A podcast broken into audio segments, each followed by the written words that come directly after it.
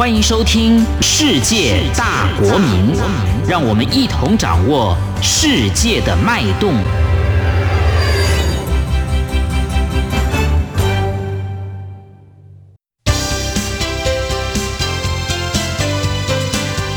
公民新世界。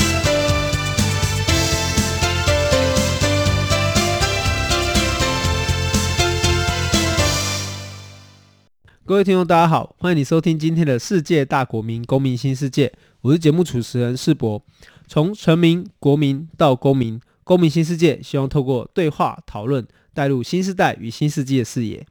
那今天的节目哦，我们题目是气候变迁下的社会关怀。那这个题目主要是因为我们想跟大家聊一下，就是地球的环境。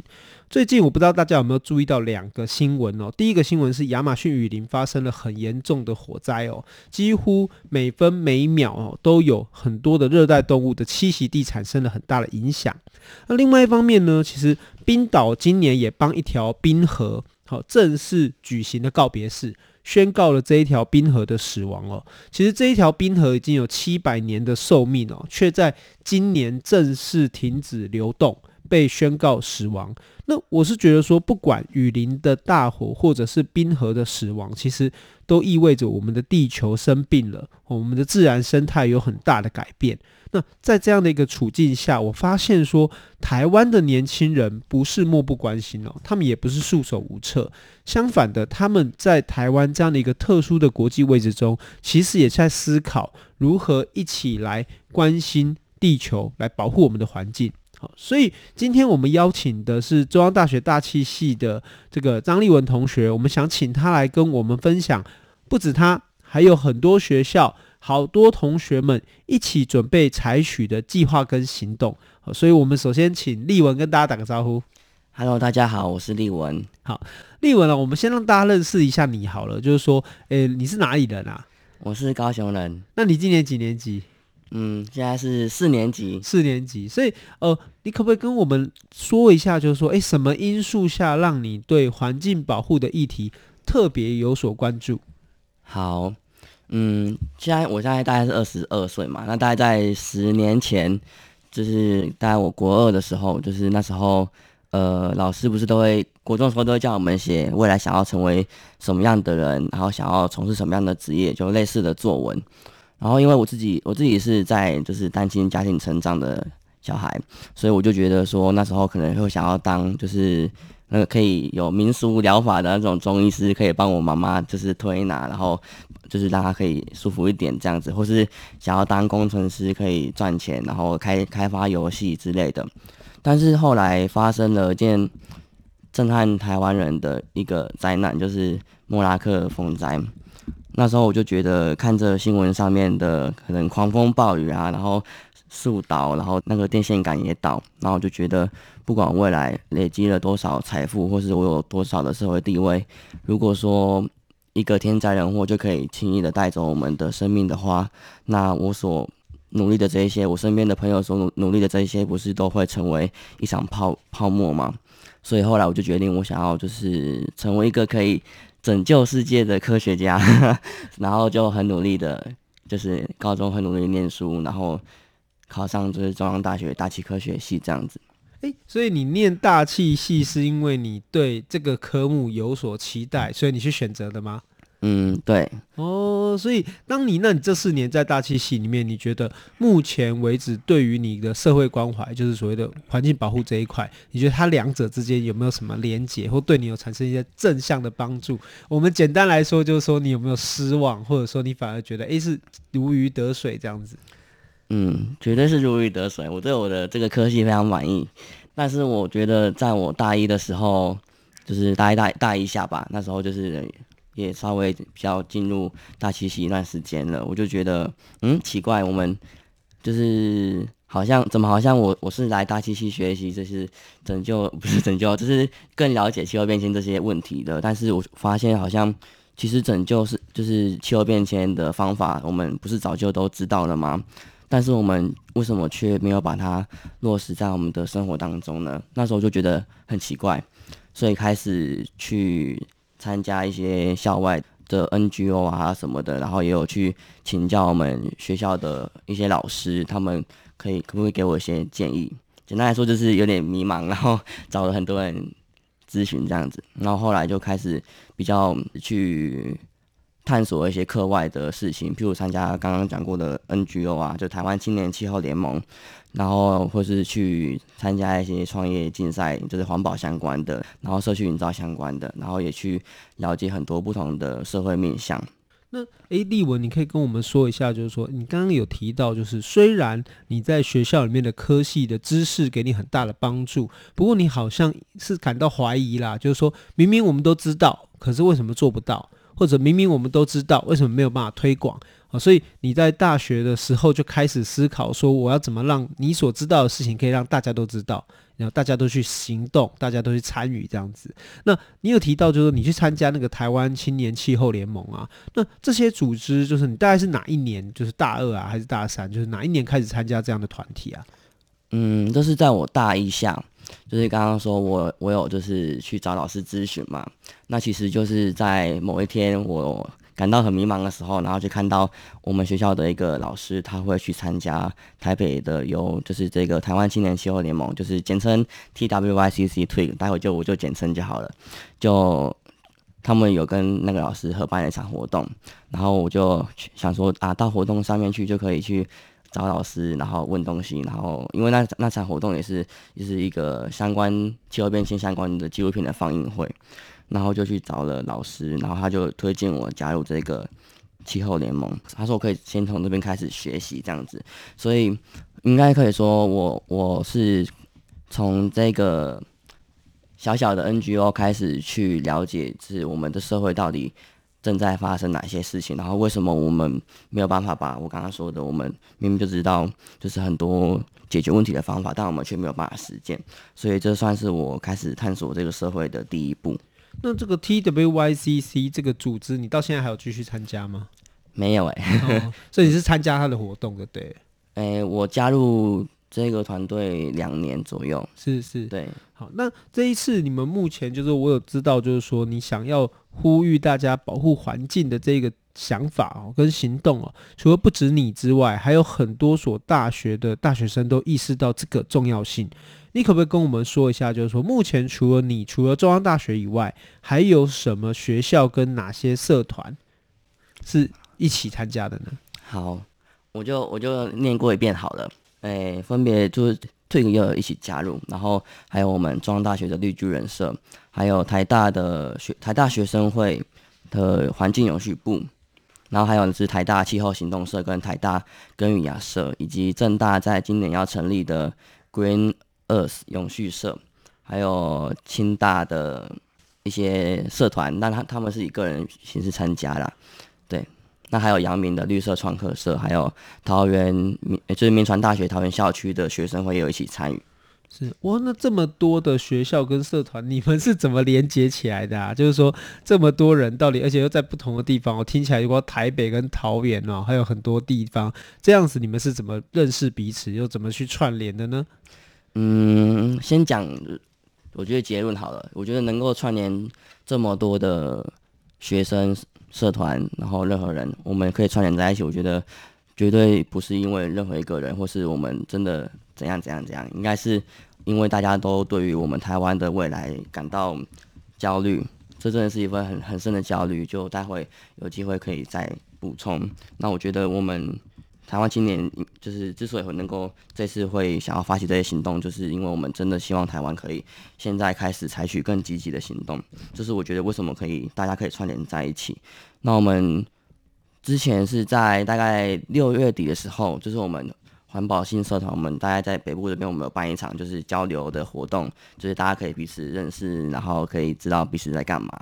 然后那时候我们也有邀请绿色和平的讲员来，然后他跟我们分享。就是三月到三月跟五月，就是有，就是国际上有一个 Fridays for Future，就是周五护未来的一个活动。然后那时候我们看到有很多台湾的可能大学啊、高中，甚至是有小学生，都站在街头或是一些公共场合，就是向大家表达他们的想法。然后我觉得他们都那么勇敢的走在前面了，那我。就是虽然我们在学校里面有推广很多不同的行动，但我觉得我们应该也可以一起来，就是针对这个全球的串联活动，就是一起来做响应，所以才开始规划，然后号召大家一起来加入。那你们这些同学们在不同的地方啊，都大家平常是用什么方式来联系彼此？我们是用线上的方式，然后当然平常交流就是用大家想到的用 message 或是用 line 嘛。那我们有这种就是特别要讨论的事情的时候，就是我们会用一个线上会议软体，然后我们就每每个礼拜挑一个时间，然后每个社团派一个代表来，然后我们一起讨论，然后这样子。哦，所以你其实你们也蛮科技的嘛，好，新时代的同学 在沟通跟协调上面，其实也会有不同的想法。那这边你可不可以跟我们介绍一下，就是说这一次你们大家目前想要采取的呃行动名称是什么？而且这个行动你们又希望能够包括哪些项目呢？我觉得先介绍一个小故事，这个故事是一个瑞典的女孩，她有一个想法，那她说。就是大家大致就是大人们总是就是希望我可以好好上学，然后好好学习，然后未来学到很多知识，然后去拯救世界。但是他觉得拯救世界的方法不是早就已经有了吗？但是就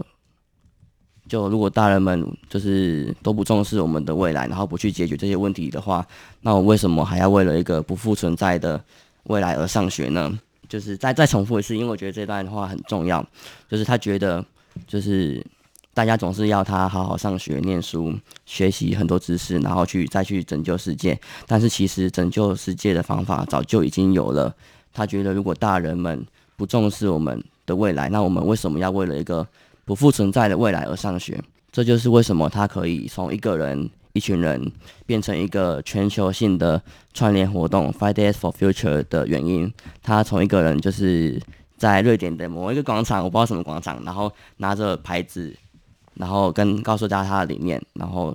从这样小小的行动开始，变成全球的串联活动。那台湾就是也会有很多学生，然后一起，甚至是很多大人，然后团体一起加入，就是这一场全球性的活动。那大概在呃三月五月的时候，就是台湾就是一些比较零散的，就是活动，可能是校园响应啊，或是一些街头的游行等等的。那我们这一次是除了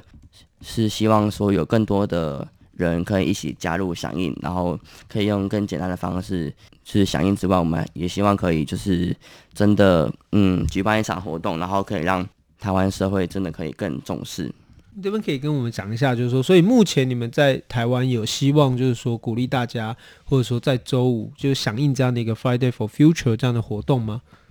嗯，对，我们这次就是会希望就是大家可以一起来响应，然后我们有建立了一个活动页面，然后就是希望大家可以就是把大家自己彼此的可能有发起的行动啊，或是想法响应的活动都可以放上去。那我们也就是鼓励大家，其实就是。即使只是拍一张照片或者什么的，也可以，就是是响应的一种方式。那我们希望大家可以真的意识到，就是从不，就是我觉得不管我们要推什么样的活动啦，我是希望大家可以真的意识到，我们真的时日不多。就是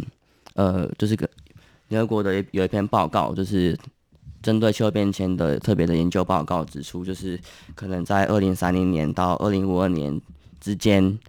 就是全球的大气平均温度，就是暖化的那个程度，可能就会达到一点五度 C。那大家可能对一点五度 C 没有什么概念，简单来说，就是台湾会有一些沿海地区，甚至是可能台北的松山、信义啊，或者是说比较市里那一边，都可能会就是比较低洼的地方，都可能会被海平面淹没。那基本上，我觉得。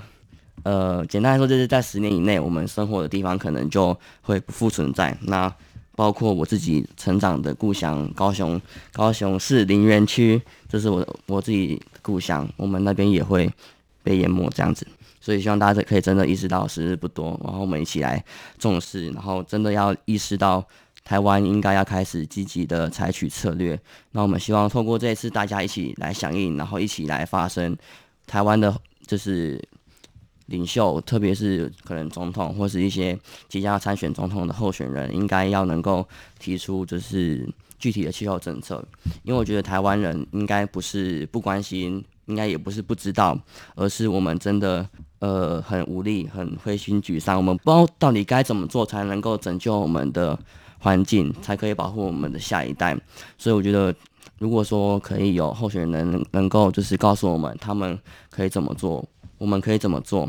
那我觉得应该会比较好，对吧、啊？就我个人角度啊，就是我觉得大家提出很多青年政策、很多二福政策。然后，可是我其实有点无感，因为如果说你们连我们的生活的地方、我们成长的地方、我们所脚下所踩的这片土地都保护不了的话，那我们谈这些还有什么意义呢？好，我想帮听众稍微补充一下哦，就是说，呃，其实立文他们跟伙伴们想要讨论的一件事情，就是说，在未来，就是其实这几年来，我、呃、可以说这十年来非常重要的一个议题，就是说地球暖化的议题。哦，也就是说，当地球暖化这个现象不停止的时候，其实就会造成海平面上升哦，以及所谓的领土、国土的一个重大的影响。哦，所以表面上这件事情好像跟你无关，哦，跟每一个人好像有点距离，但是其实它涉及到的是一个风险控制，哦，乃至于未来的国家治理的前景，哦，这样的一个很大的方向。哦，所以我想这也是为什么立文认为，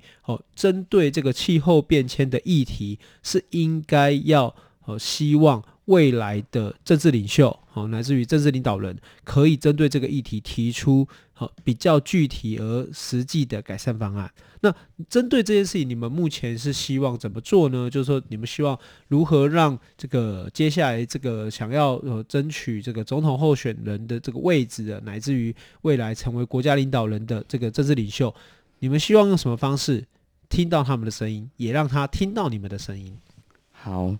呃，谢谢士博哥刚刚就是的补充。那我们这一次，这一次除了刚刚有就是有反复提到的，我们希望大家一起来就是响应这个活动之外，我们也会在台北就是举办一个正式的媒体记者会，然后是由学生完全自主、自主筹备、自主发起的一个活动。那我们会就是整合我们就是大家就是各个学校我们不同的。关心的青年，然后我们就是对于气候变迁的倡议，就是简单来说，就是一份青年的气候倡议。那我们希望可以把它发表出来，然后特别是针对可能气候变迁的调适啊、减缓，就是我们要怎么样去呃减缓暖化的速度，还有我们要怎么样去因应气候变迁带来的冲击。然后我们台湾的就是自主的减碳承诺是什么？那我们希望可以听到他们可以很具体的回应我们，然后告诉我们他们要怎么做。哦，所以等于是说，你们希望提出一个这个气候变迁的白皮书，好、应该是说，就是说，可能你们希望的啦，或所期待的。那这边可不可以透露一下，说如果以你们的角度或你们的想法，呃，你们会认为我们该怎么做，或者说政府可以怎么做，才能够达到你们的目标跟诉求呢？其实台湾一直以来都有在发布这些东西，只是就是大家可能比较少听到。然后我们的国家当然也有提出我们自己的计划，我们自己的步调，我们要怎么做？然后我们的目标是什么？这些他们其实都有提出来。但是，呃，我觉得有几个方面啦。第一方面是现在，呃，可能我们有提出一一些计划，但是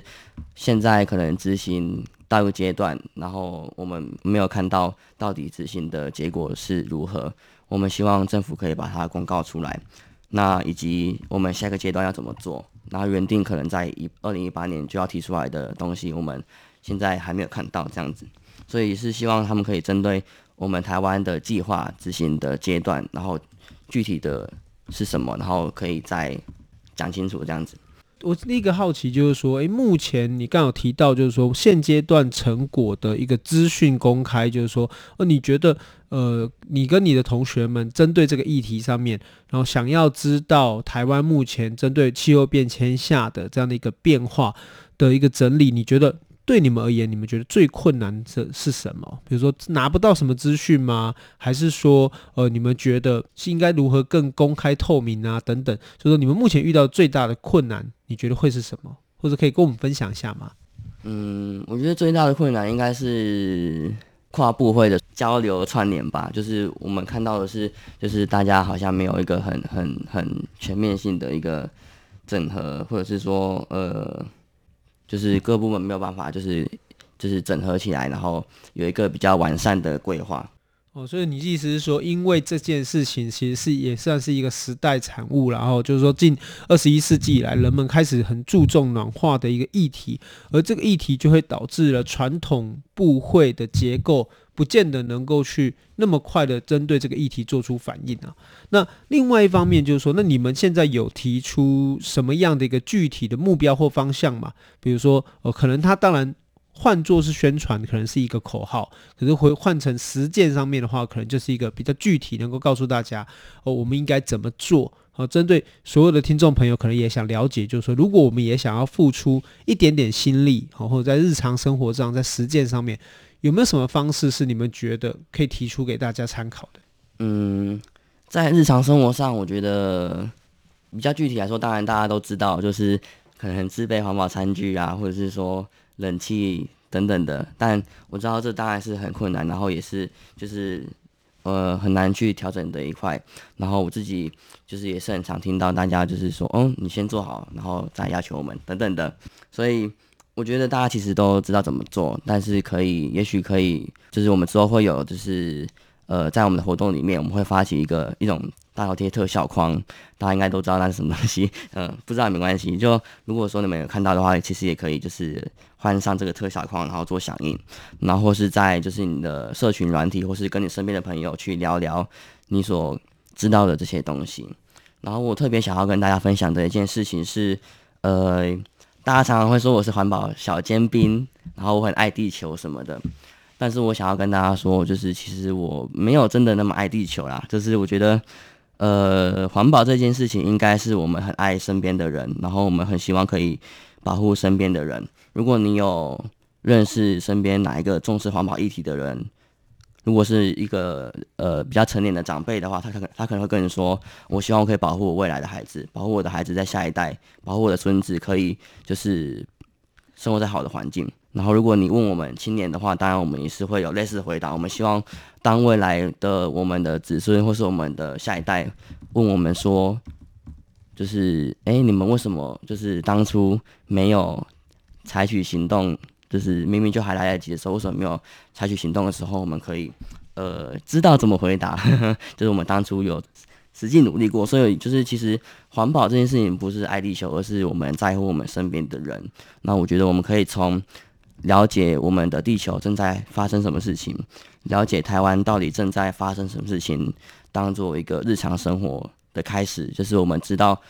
嗯，环保就应该说，我们知道就是减塑议题到底在干嘛。我们知道为什么就是台湾的垃圾状况到底是如何，全球的垃圾状况到底是如何。然后我们知道气候变迁到底是怎么样一回事，然后我们到底会有什么样的影响。那我觉得当大家了解、认识之后，我们就会比较能够去想象应该要怎么去做，然后也会比较有动力去做。诶，我有注意到一件事情，就你刚才提到那个瑞典的小女生，她其实是五岁左右嘛，然后慢慢的影响到大家。那同样的，那你跟你的伙伴们其实是大学生，然后可能也想慢慢的影响大家。那你们未来会想要用什么样的方式，除了大学之外，可以让更多人可以扩大社会大众对于你们这个议题的关注呢？包括我看高中啊、国中啊，你觉得你们会用什么样的方式让他们理解以及参与你们的想法？这小女孩她是十六岁，就是开始做。然后当然，气候变迁这个议题绝对不是只有她或是任何人，就是可能是我是我刚刚提到的，可能也有很小很小的孩子们一起关心这些事情。那我们这边，我们其实我们这次之所以会发起这个记者会，也是希望可以真的让这件事情被社会大众所听到，然后所关注到。这就是我们实际会采取的行动之一。那我们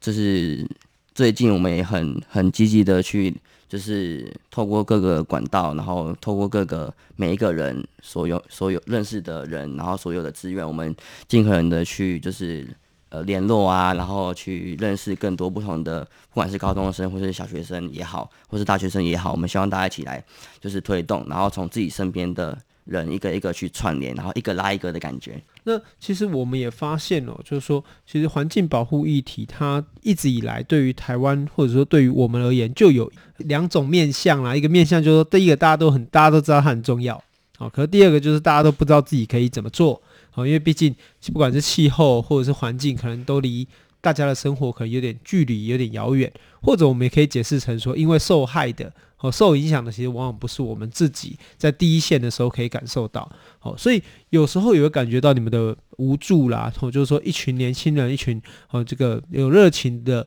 啊大学生，希望可以来为做些什么，但是。却又好像觉得自己的力量不足，哦，甚至需要大家的帮助，好，所以我有留意到，就是说，其实去年开始也有一些企业，好，开始注意到说，诶，是不是我们可以不要在饮料上面送吸管，或者说，其实也流行了一阵子，包括玻璃或者不锈钢这种可重复性使用的吸管也开始出现了。那这样的一个趋势，是不是也表示说，诶，我们也可以开始跟企业连接？一起来重视这样的一个社会责任，好，所以我这边想好奇，就是说，诶，你们的行动有没有想过跟哦，除了 NGO 啊，除了大学社团以外，你们有想过怎么跟企业一起做结合，一起推动，一起来为环境做努力呢？有，我有两种说法，第一个是比较理想化版本，我个人的想法就是，企业不是也是人吗？就是人组成的，也是公民的一份子，为什么可以就是应该也有一份责任吧？就是。对啊，这是大家共同的责任，应该没有分企业或是公民，这是我自己的想法。那第二个是，我觉得可以分成两个层面。第一个是，就是对对商人们应该都是，或是企业家们应该都是很敏锐的啦。就是其实危危机就是商机。呃，当我们遇到这些问题的时候，其实很多时候也是看见社会的需要，然后可以有应应的服务，或是有应应的产品。譬如，应该大家都多少有听过一些。呃，各式不同的产品吧。那其实这就是一个企业可以参与的方式，就是透过可能这些东西，然后可以就是让大家在生活当中可以一起来解决这些东西，然后可以参与在这场危机当中。那另外一个角度是，就是其实现在永续的意识在国际上面，就是已经不只是公民，而是其实在国际上面已经是企业都很重视的一件事情了，特别是。就是在企业社会责任这件事情上面，那像就是大家不，我不知道大家知不知道，就是国际上面有很多那种上游的那种科技大厂啊，他们其实都会要求，就是开始会要求他们的下游的，譬如说我们台湾这些代工的中下游的产业，会希望我们是环保的供应链，就是我们的生产制程要是环保的，那他们会比较愿意跟我们做合作，所以相对来说，我们这边就是会。有，就是要这样子参与。那另外一点是，呃，台其实台湾的就是经管会也有在，就是希望大家，呃，可能是一些特特定产的产业，就是每年也要出一些相关的报告书，然后告诉大家，嗯，你在可能社会公益啊，或是你在环保这些方面做得如何。所以大家如果有兴趣的话，可以去看看每个一些企业，他们有没有这类的报告书，然后他们在永续方面做得如何，那可以进一步去监督他们。好，其实环境保护跟社会发展哦，本来就不是一个彼此冲突跟矛盾的命题啦。那今天很高兴，我们看到说，台湾的年轻人跟世界接轨哦，一起在气候变迁以及环境保护的议题上面产生共鸣，而且采取行动哦。我相信这会是一个很重要的开始。好，感谢你收听今天的世界大国民公民新世界，我们谢谢丽文今天的分享，谢谢。好，我是主持人世博，我们下周再见，拜拜。